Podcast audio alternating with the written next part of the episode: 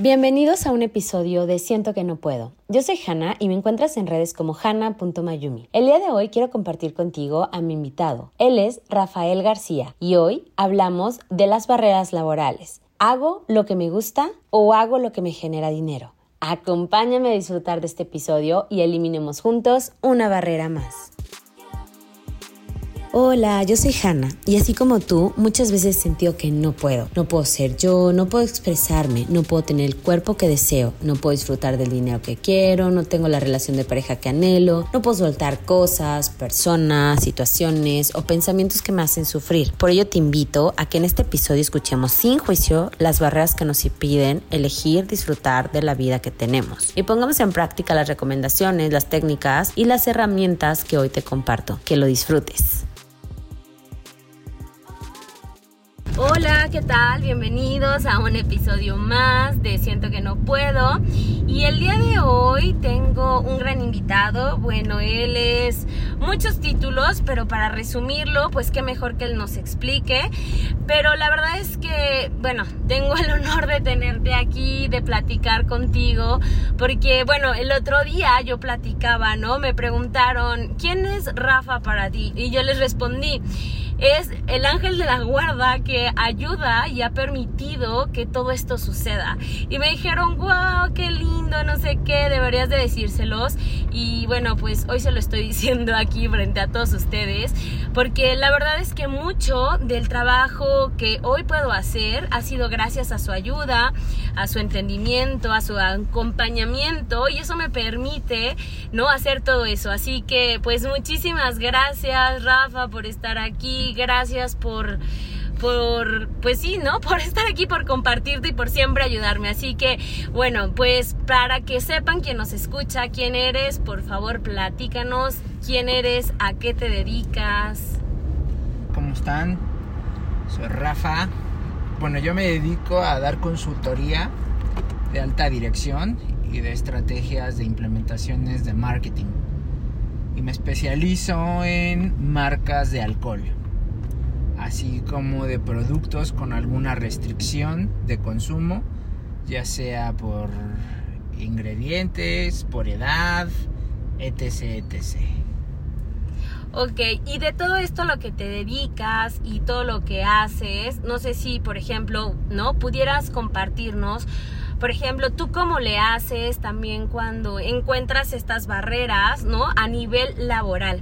Me gustaría que con toda la expertise que tienes, justamente asesorando a las empresas, asesorando ejecutivos, marcas, ya vimos que tu especialidad es en alcohol, pero en general, ¿cómo, cómo traspasar esas barreras laborales? Por ejemplo, ¿no? Si yo Em, por ejemplo, me estoy dedicando a algo que no me gusta, ¿tú qué recomiendas? ¿Lo cambio? ¿Me quedo? Cuéntame tú qué harías, por ejemplo, en ese aspecto o si tú has tenido situaciones así. Bueno, mira, te comento, una de las grandes barreras que hay en el ser humano es hacer cosas de manera obligada, mm, por obligación, más no por convicción.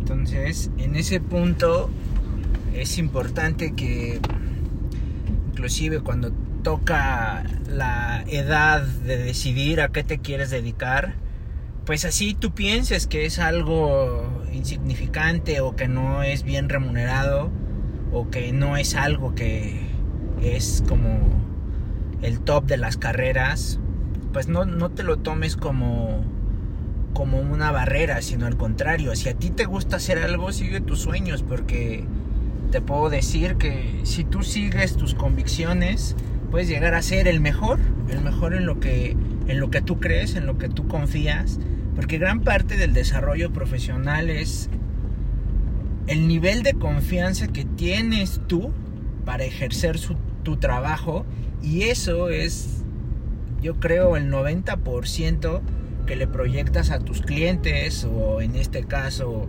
en tu oficio, a tu jefe o en el ambiente en el que te desenvuelvas, creo que es el, porcentaje más alto, ¿no? El que a ti te guste hacer lo que quieres.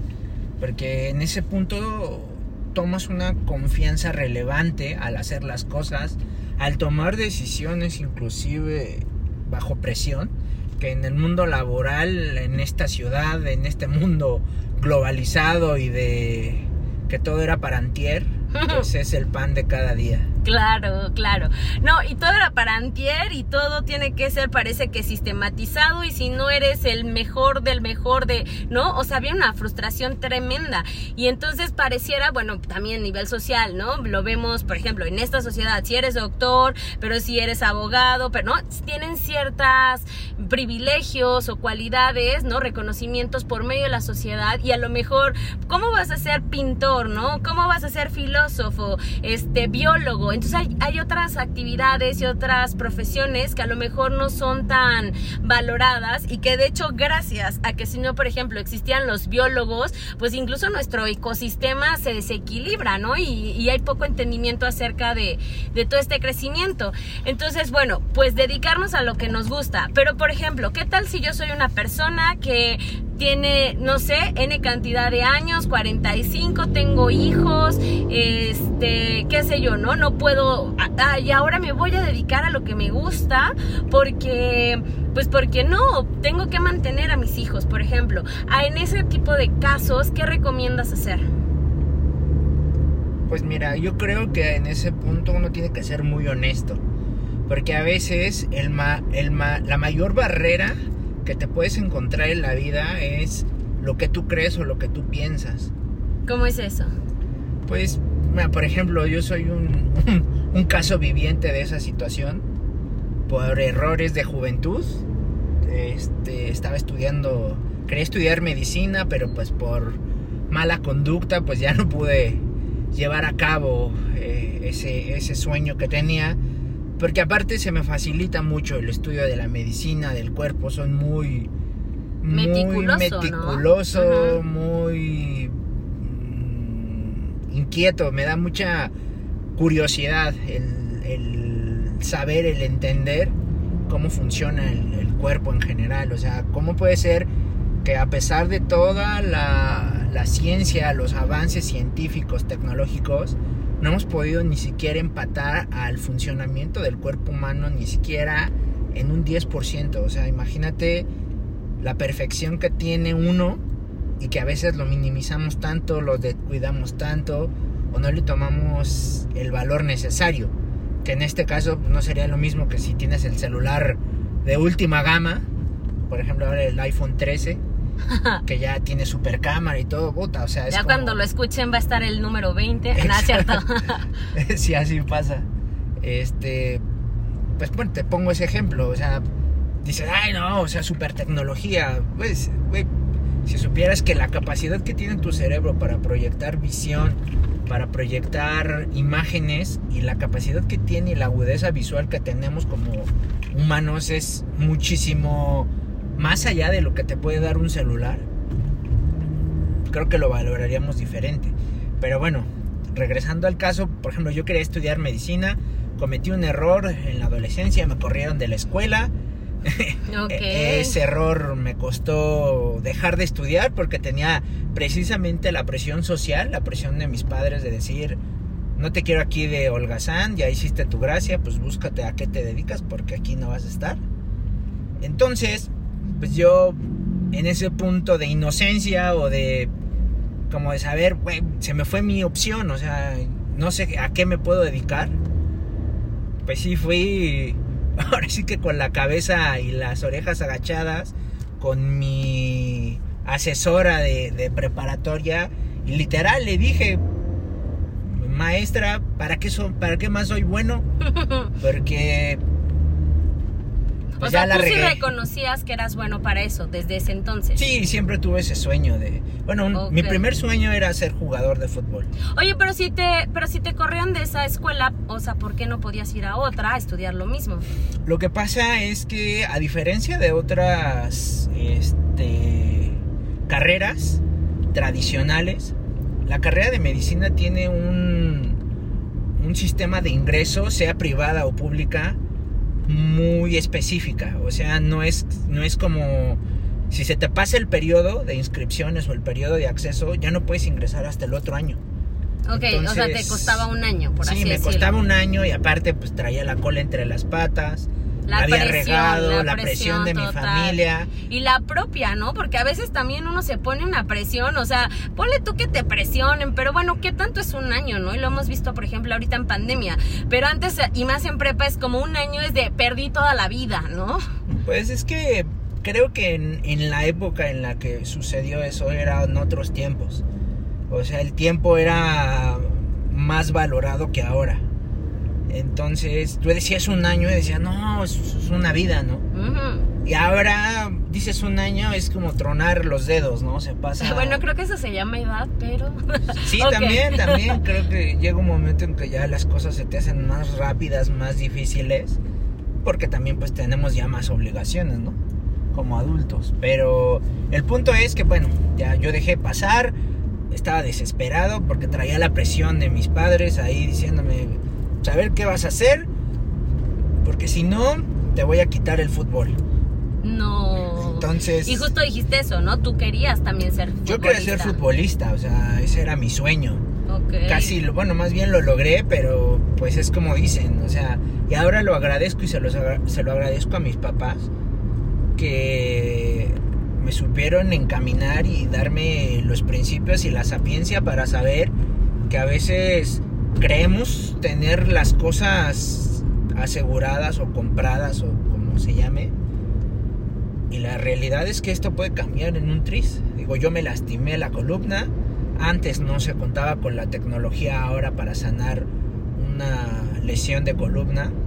Entonces, pues me costó año y medio poder volver a caminar bien. Wow. Y en el fútbol, pues eso es prácticamente, Una vida. pues sí, o sea, prácticamente es retirarte. O sea, no, nadie te va a esperar. ok. Y aparte, pues ya no puedes hacer muchas cosas. Eh, si estás limitado, incluso deja tú la limitación, la limitación física, la limitación emocional. El hecho de volver a lastimarte es muy grande, o sea, es una barrera también muy grande. Que ese es otro de los puntos que, que, que también es a considerar ese, ese punto emocional y mental. Que a veces no tenemos ni siquiera la capacidad de, de decir, hey, yo puedo, soy muy bueno. La capacidad del ser humano de autorreconocerse en la actualidad creo que es nula. Y lo veo con, con los chavitos de, de- bueno, de, de esta época, algunas personas adultas que, que hasta miedo les da decir, sí, soy el mejor y... Claro, es que también creo que cuando uno es bueno en algo, como lo ves tan tan fácil en ti, a mí me, por ejemplo, me ha pasado eso. Me dicen, oye, es que tú eres buena para esto. Y yo, ¿de qué me hablas? O sea, que no es así para todos, porque pues yo lo veo en mí y es muy sencillo para mí. Entonces yo no lo veo como una cualidad, como un don, una virtud, ¿me explico? Y creo que en este mundo que ahorita es como súper claro, lo ves en todo mundo, ves como, como todo mundo es bueno para muchas cosas, las redes están abiertas, entonces entra todavía más la comparación. Si antes te comparabas nada más con tu, con tu amiguito de la escuela, pues ahora te comparas con todos los followers que tienes, más los que tú sigues, bueno, y pues esto está cañón. Sí, en todos los ámbitos profesionales, llámese como se llame, la competencia es brutal. O sea, ah, como tú hay 50 u 80. Aquí el punto es también, ahí va como un tip para los chavos que no saben a qué dedicarse, ver qué les gusta y tratar de especializarse en algo que no es tan común. Porque, por ejemplo, en mi caso a mí me pasó, o sea, yo, yo me especialicé en algo que, que hace 5 o 6 años, pues era como, bueno, ¿y eso qué, no? Y ahora, pues, puedo ser, este, honesto, pues soy el mejor en, mi, en mi ramo y en mi expertise, pues puedo decir que soy el mejor en realizar este tipo de trabajo.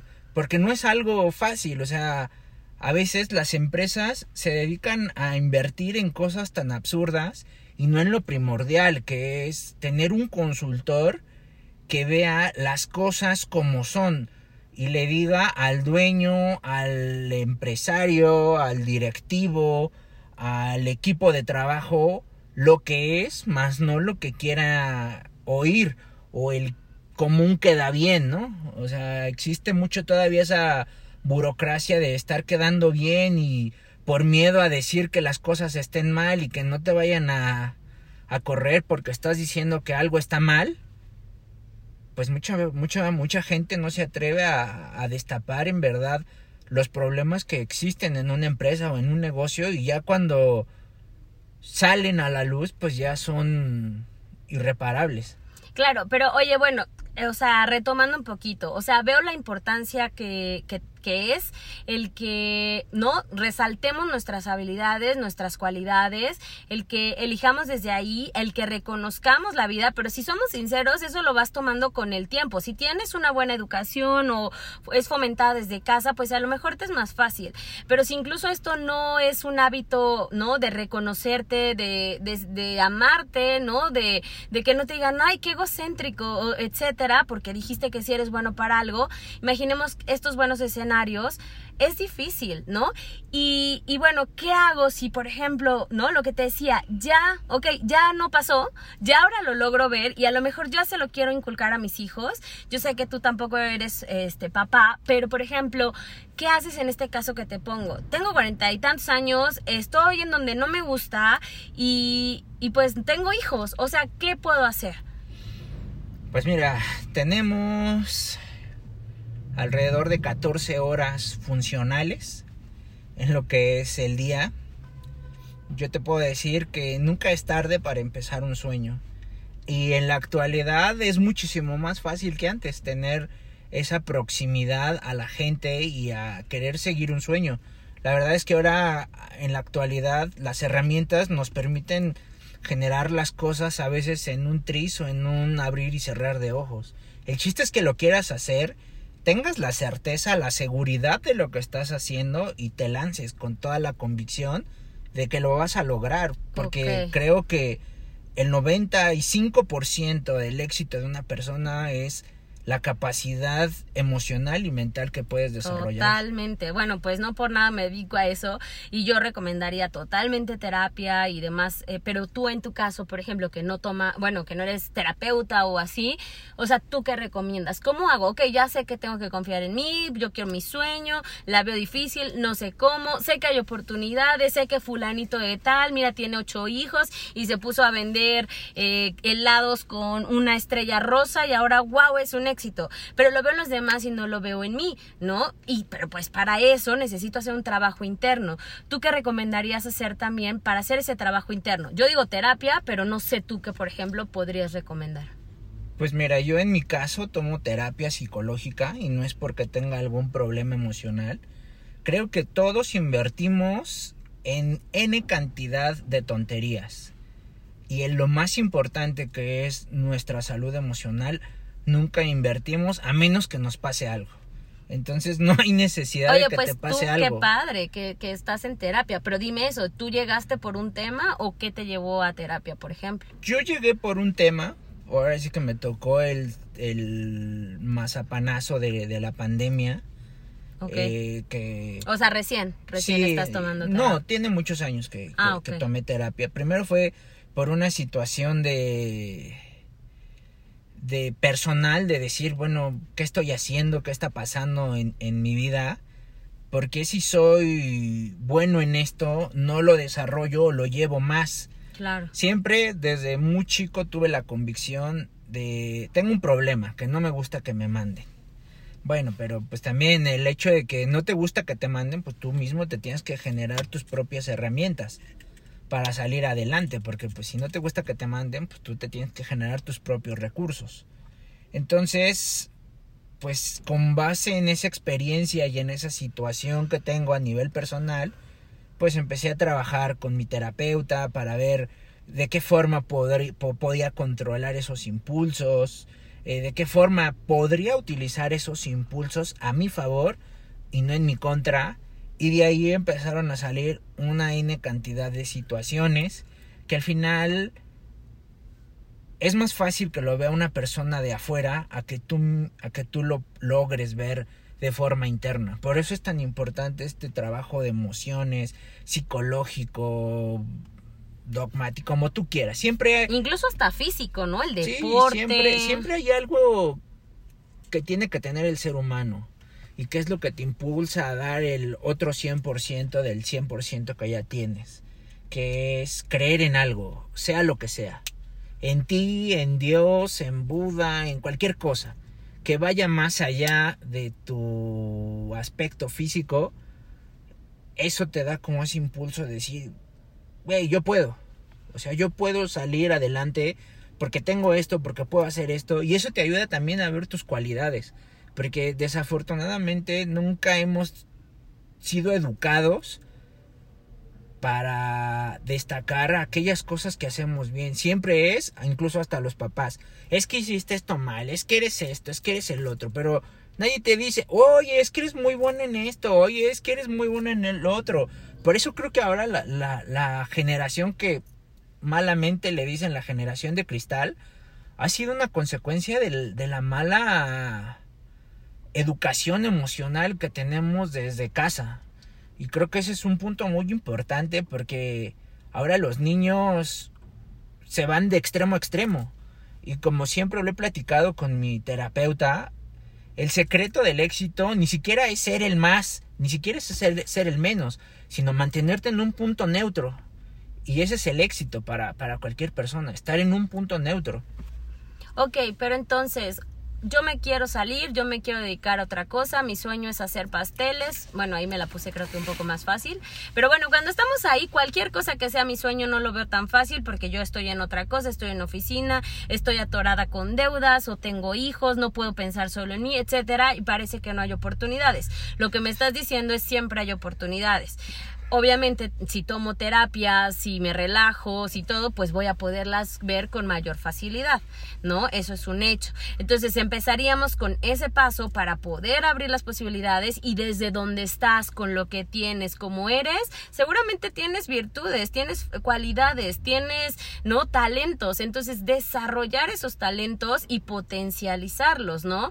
Pero, ok, yo me lanzo, ¿no? Y ya, ahora sí que dicen, lo de menos es es hacerlo, ¿no? Pero mantenerte para ir como medio cerrando esto, ¿cómo podremos mantenernos incluso si ya estamos en nuestro sueño? Porque todos, o sea, sabemos que hay días de bajón, o sea, que la pandemia, que no por cualquier cosa, procesos eh, personales, incluso, ¿no? O sea, hormonalmente como mujeres, hay días que dices, hoy, o sea, estoy triste que no sabes ni por qué, y dices, bueno, pero es que sí va bien, pero un día de bajón, ¿cómo le haces para mantenerte ahí? Tienes que aprender a escucharte, a escuchar tu cuerpo y sobre todo a respetarlo. Cuando te sientes mal, no tienes que forzar las cosas. Tienes que darte esa oportunidad de analizar, de sentir, de tener ese espacio contigo y decir qué está mal. Una vez que logras entender que está mal, es aceptar que tienes un problema.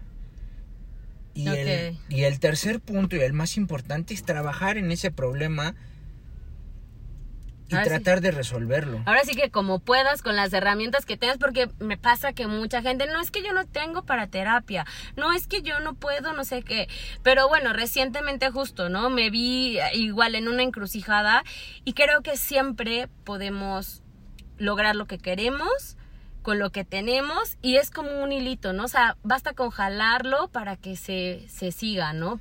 Pues sí, al final es el, es el tener los arrestos y la capacidad emocional de decir, es mi sueño, voy por él. Ok, y bueno, la última pregunta. Si siento que no tengo un sueño, si siento... Sí, no, hay, no tengo un sueño tal, ¿qué hago? Todos tenemos sueños. El ser humano es la creación más perfecta de la humanidad, bueno, del, del mundo en general.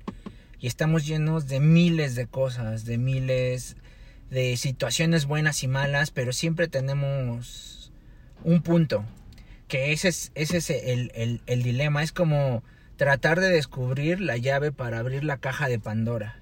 Y eso solamente te lo puede dar una, una, una certeza o una capacidad emocional bien trabajada ya sea con un terapeuta o tú mismo, ahora sí que hacerte tu coco wash y decir, güey, yo quiero ser este bailarín Hey, puedo ser el mejor bailarín, tengo 60 años, no importa. Hay también gente como tú de 60 años que a lo mejor le puede atraer lo que tú haces. Exacto, pero es que eso también es la otra. A veces pensamos que seguir un sueño, y ya sé que me podría seguir muchísimo con este tema, aunque ya quiero como ir cerrando, pero es que una cosa es seguir un sueño y otra cosa es tengo que, tengo que ganar de ese sueño. A lo mejor, por ejemplo, ¿no? Tú quieres ser futbolista, puedes o no puedes jugar, lo que sea, a lo mejor tú querías llegar a ligas mayores, etcétera, pero a lo mejor si tú quieres jugar fútbol, pues juega fútbol. A lo mejor no vas a vivir del fútbol, que esa es también la otra. Y creo que también en este tema, ¿no? Para muchos de los que nos pueden escuchar, a ver, una cosa es de dónde vas a vivir y vas a generar, ¿no? Y que a lo mejor pues sí no es tu sueño, pero a lo mejor estás eligiendo eso porque te deja. Y, creo que bien importante, ¿no? O sea, escuchar ahí tu corazón, seguir tu sueño, que a lo mejor no vas a vivir de, de eso, pero a lo mejor te va a hacer bien y va a retroalimentar y va a generar incluso más, ¿no? Entonces, bueno, creo que no es una línea de un solo camino, pero espero que, que pues haya inspirado a a esta parte laboral, a esta parte de comparación, a esta parte también de educación emocional y sobre todo lo que tú haces, ¿no? La estrategia. Creo que es bien importante tener una estrategia y sin importar la edad, los recursos, quién eres, pues crear, ¿no? ¿Qué si puedo? ¿Qué tengo? Y cómo lo logro para, para sentirme bien. ¿Algo más que nos quieras decir antes de cerrar? Pues que todos tenemos miles de opciones y miles de oportunidades para poder generar nuestros sueños. El chiste es trabajar en ellas, buscarlas y estar convencidos de que vamos, si no es por el plan A, por el plan A, por el plan B y por el plan C, que es como comúnmente yo le digo a mis clientes, siempre tenemos que tener hasta todo, tenemos la ventaja de tener todo el abecedario para tener todos esos planes. Entonces... pero no todos tenemos la paciencia de pasar por todas las letras. Ya sé, pero en algún punto del abecedario te va a pegar. Entonces... Ok, espero que esta todavía no llegue a mi Z. Así que bueno, pues muchas gracias. ¿Algo más? Perdón, te interrumpí. ¿Algo más? Pues nada, mi, mi punto es, creo que todos tenemos que tener antes de confiar en los demás, es confiar en uno mismo. Y siempre levantarte con la certeza de decir, soy el mejor en lo que hago. Y si no soy el mejor, voy a buscar ser el mejor. Perfecto. Pues muchísimas gracias, Rafa, por estar aquí. Gracias por compartir parte de lo que incluso haces y cobras bastante. Entonces, bueno, pues muchas gracias a quien quiera también. Pues siempre comparto contactos, quien esté buscando toda esta parte de estrategia mercantil, empresarial, etcétera. Eh, bueno, pues gracias por estar aquí. Gracias por escucharnos y nos vemos en la siguiente. Besos.